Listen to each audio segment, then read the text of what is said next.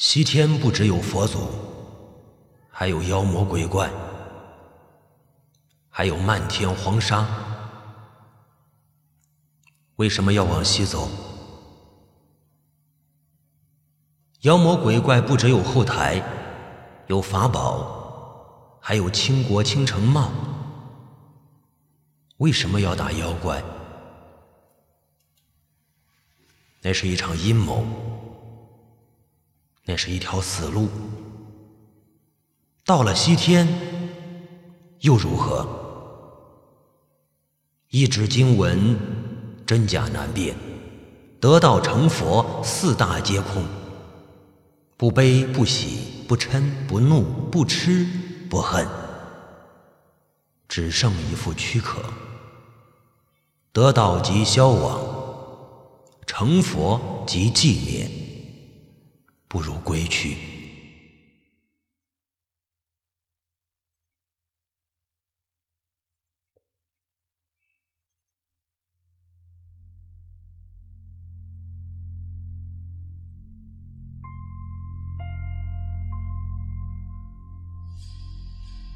悟空走在前面，眼睛却往后看。千里之外的妖魔鬼怪不可怕。那是宿命。可怕的是身后那三个人，尤其是那个肥头大耳的胖子。悟空害怕猪八戒，确切的说，是害怕猪八戒的九齿钉耙。那是太上老君用神兵铁打造的兵器，富有五方五帝六丁六甲之力。重五千零四十八斤，它的作用是，哪怕你铜头铁脑一身钢，爬道魂销神器械。铜头铁脑一身钢，是贴在悟空身上的标签。也就是说，九齿钉耙是为悟空量身打造的。悟空抬头看天，天上模模糊糊有一张巨大的脸，目光阴郁。悟空知道，天上有人想要他的命。那个人叫玉皇大帝，猪八戒是玉皇大帝派下来的杀手，杀手是要命的，当然可怕。动机不明的人，他同样恐怖。悟空不知道沙僧的底细。沙僧，那是一个长得十分别扭的人，络腮胡子遮住了四分之三张脸，也遮住了大半的表情。他总是走在所有人的后面，居心叵测。唐僧比沙僧好看至少十倍，唇红齿白，面如冠玉。那是一个很正派、很严肃的人，至少表面上是这样。一行四人，一路向西，脚下没有路，只有乱石和荒草。抬头看，眼前是密密啧啧的灌木丛，深不可测，挤得人透不过气来。西天遥不可及，远得令人沮丧。月亮挂在天上，清清白白的，有点冷。悟空很快就把视线移开了，他对住在广寒宫里的那个高冷女人不感兴趣。尽管他极其妩媚，他喜欢什么？他喜欢花果山，喜欢水帘洞，喜欢那个帮他捉过狮子的小母猴。往事不堪回首，他犯下了滔天大罪，没有资格憧憬幸福。他别无选择，只能戴罪立功，保护唐僧去西天取经。他甚至都不知道他们要取的是什么经。不知道没有关系，他的任务就是打妖怪。尽管大部分妖怪他都打不过，为什么打不过呀？一切皆是定数，一切皆是宿命。啊！骑在马上的唐僧嘟囔了两句梦话，是紧箍咒。呃，悟空立刻端正了态度，不再胡思乱想。逢山开路，遇水搭桥。荒草丛中布满了嶙峋的怪石，他们像饥饿了千年的妖魔鬼怪，等待着吃唐僧肉。他们，他们没有五官。这里太寂静了，时间仿佛都死了，夜显得极其漫长。终于，远处隐隐传来了吹笙的声音，那声音很寂寥，很缓慢。悟空没当回事，不动声色的走。这一路上，什么样的幺蛾子他都遇到过。已经是见怪不怪了。那是一座孤宅，高大庄严。悟空就过去敲门，门开了，走出一个半老徐娘。她是个寡妇，有很多钱，还有三个如花似玉的女儿。进门，落座。上茶，半老徐娘就提出来，招赘他们师徒四人为婿。悟空敏感的捕捉到唐僧的眼睛亮了一下，长时间的沉默，唐僧的态度有些暧昧，不说同意，也不说不同意。半老徐娘趁热打铁。不停的追问，唐僧征求悟空的意见，他的眼神很复杂，里面有一些期待，有一些鼓励，有一些犹豫，有一些急迫。悟空知道他是什么意思，他是想留下来，又不好意思直说，想借坡下驴，跟徒弟们在一起。不走了。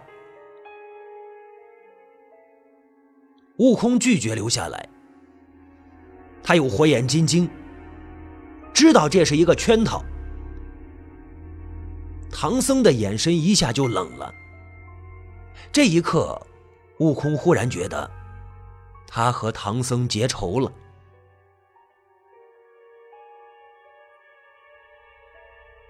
沙僧也不愿意留下来。很显然，他追求的东西不是金钱和美女。只有猪八戒同意入赘。他似乎并不知道这是一个圈套。可是悟空觉得，猪八戒，他是在扮猪吃老虎。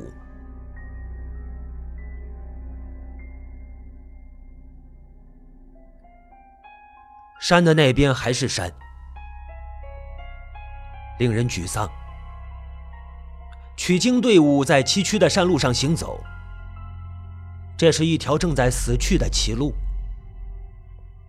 时间是未时。悟空照例走在前面，他毫无章法的挥舞着金箍棒，似乎是在驱赶什么，又似乎是在召唤什么。爬过一座山又一座山。他们停下来休息。唐僧饿了，让悟空去找东西吃。悟空说：“这地方前不着村后不着店，不可能找到吃的东西。”唐僧耷拉着脸，又开始长篇大论的唠叨，中心思想是：我救了悟空，悟空就得听我使唤，不能有懒惰之心。哦。悟空拔腿就走，他怕走得慢了，唐僧会念出紧箍咒来。一阵阴风吹过，一个眉清目秀的女子凭空冒了出来，她左手提着一个青纱罐，右手提着一个绿瓷瓶，径直走向唐僧。唐僧连忙跳起来迎上去嘘寒问暖，那女子是满面春风，笑语盈盈。悟空回来，睁开火眼金睛一看，认得那女子是个妖精，二话不说，掏出金箍棒就要动手。唐僧却拦住他，他说：“那女子是女菩萨，是好人。”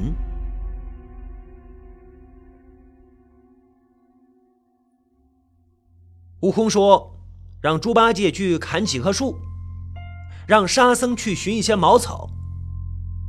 然后呢，我来当木匠，搭一个窝棚，好让我们的师傅唐僧与那女子成圆房之事。”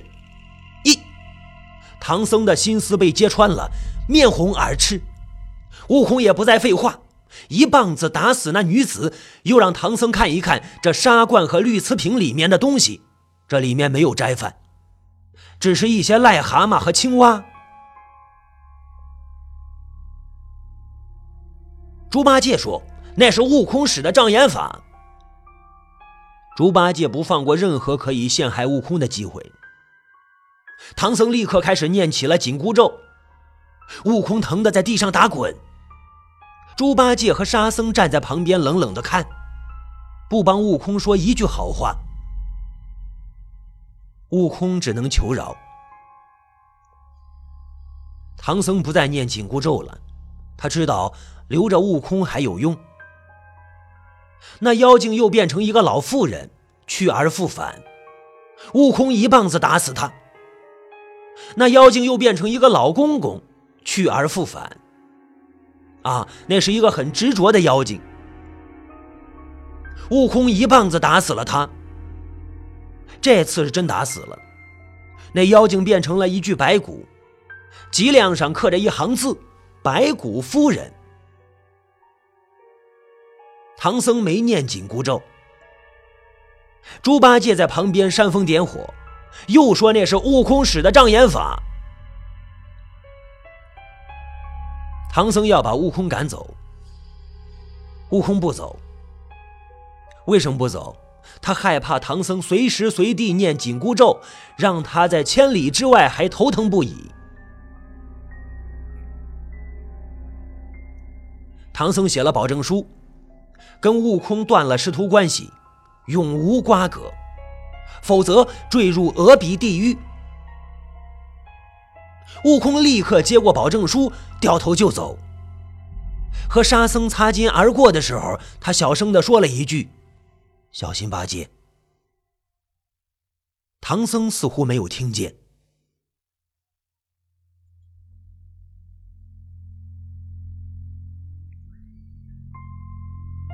生活不止眼前的打打杀杀，还有远方的水蜜桃和小母猴。悟空回到了花果山，山还是那座山。海还是那片海。悟空慢慢的走，眼前看到的是山花烂漫，鼻子里闻见的是贵妇兰香，耳朵里听见的是流水潺潺，只是有些荒芜。悟空做了一面花旗，上面写着十四个大字。重修花果山，复整水帘洞，齐天大圣。他要收拾旧山河，从头再来，日子逍遥自在。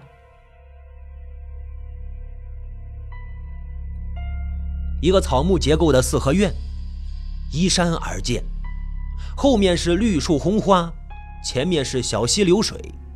那两扇黑色大门敞开着，门板上有两个黄铜门环，缺少抚摸，已经锈迹斑斑。这里曾经是一个猎户的家，现在它荒废了。院子里还有一棵桃树，刚开花，还没有挂果。悟空坐在树下，怔怔地看着西方。西方，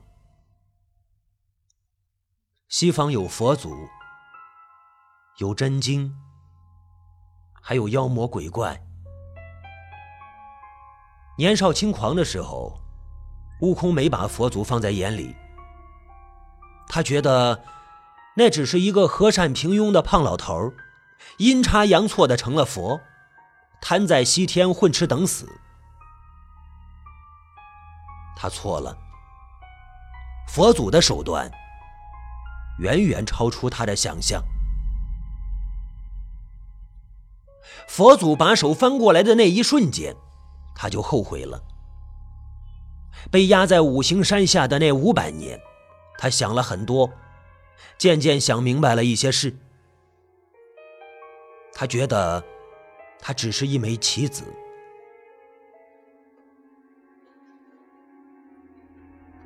玉皇大帝为了精简机构，利用他毁了蟠桃园，让许多混吃等死的神仙失去了吃蟠桃的机会，不能再延年益寿，最终一命归西。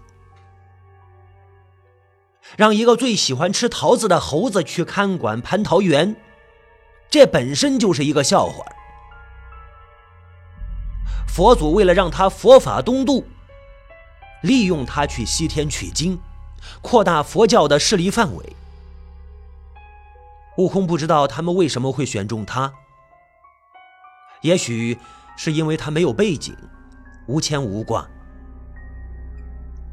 那么现在，棋子跳出了棋盘，佛祖和玉皇大帝会善罢甘休吗？悟空惴惴不安。天色慢慢的暗了下来，桃花一瓣一瓣落在地上，静静的躺着，进入了梦乡。黑暗中香气四溢，很远的地方有脚步声，那声音比猫还要收敛，显得有些鬼祟。悟空坐着没动，该来的总会来。躲不掉。过了一阵子，猪八戒慢慢的走进了院子里。他手里的九齿钉耙在夜色里熠熠发光，似乎是要如毛饮血。猪八戒走了几步，又折回去，站在大门外，一动不动的朝里看。他肯定没想到悟空正坐在院子里。悟空进了屋，点上油灯，屋子里弱弱的亮了。屋子里只有一床一桌，还有几把椅子，样式很拙朴，上面落满了灰尘。悟空就坐下来，等着。过了半天，猪八戒终于跟了进来。他警觉地环顾四周，又抽动着鼻子四处闻了闻，鼻孔里露出又黑又长的鼻毛。悟空冷笑。猪八戒开门见山地说：“师傅有难，你得回去帮忙。”猪八戒的语气很平静。悟空不动声色。我为什么要回去啊？这是你的命。”猪八戒淡淡的说。悟空针锋相对：“我命由我不由天，你觉得他们会放过你吗？”猪八戒指了指上面。悟空猛地把金箍棒杵在地上，硬硬的说。大不了我再闹一次天宫。悟空的语气里有虚假的强硬。夜越来越黑了，门外的小溪静谧的流淌着。猪八戒坐下来，从怀里掏出了一块黑乎乎的东西，大口大口的咬。那似乎是什么东西的内脏。他以前吃过人。油灯的火苗红红的，照亮了他的脸。那是一张貌似憨厚的脸，有点黑。世间万物被黑暗吞没之后，那张脸呈现出了凶相。猪八戒一边吃一边说道：“你想再被压到山下五百年啊？”悟空不语。这是你的命，你别无选择。悟空不语。外面有一只鸟，高一声低一声的叫起来，它的声音太难听了，有些丧气。悟空突然问道：“你到底是什么人？”曾经的天蓬元帅，如今的猪八戒。你想要我的命？悟空毫不掩饰。猪八戒也没有否认。过了一会儿，猪八戒叹了一口气：“我也是奉命行事，身不由己。玉皇大帝让你下凡杀我。”沉默了一阵子，猪八戒才说。其实，杀不杀你并不重要。重要的是，不能让你们去西天取到真经。什么意思？你大闹天宫，让玉皇大帝丢尽了脸面，他肯定想要你的命。不过，他更害怕佛法东渡，佛教扩大了势力范围。我还是不太明白。玉皇大帝是道教的人，悟空恍然大悟。佛教和道教势不两立，势同水火，都不希望对方壮大实力。悟空冷冷的说着：“怪不得你总是无中生有，制造事端，成天嚷嚷着散伙。”我现在改变主意了，什么意思？我想和你们合作，去西天取经。悟空睁开火眼金睛，定定的看着他，想知道他说的是真话还是假话。可惜，火眼金睛能看穿妖怪，却看不透人心。